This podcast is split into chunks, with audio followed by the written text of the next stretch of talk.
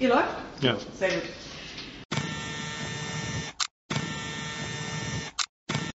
Ich glaube, gerade die Wirtschaftsprüfung hat sich in den vergangenen äh, fünf bis acht Jahren noch deutlich verändert. Ich, hab, äh, 19, ich bin jetzt fast über 20 Jahre im Beruf und äh, in der Vergangenheit waren wir doch sehr eher fachlich getrieben und wir sehen jetzt insbesondere im regulatorischen Umfeld viele, viele Veränderungen über die entsprechenden Themen wie Leasingbilanzierung, äh, wie, äh, wie Segmentberichterstattung und viele andere Themen mehr. Und das stellt auch die Unternehmen an, an erhebliche Herausforderungen. Und wir als Wirtschaftsprüfer sind gerade in diesem Zusammenhang ganz, ganz wichtig, dass wir die Unternehmen hier unterstützen, dass wir sie an die Hand nehmen und ihnen mit Sachverstand dann entsprechende Lösungen präsentieren können.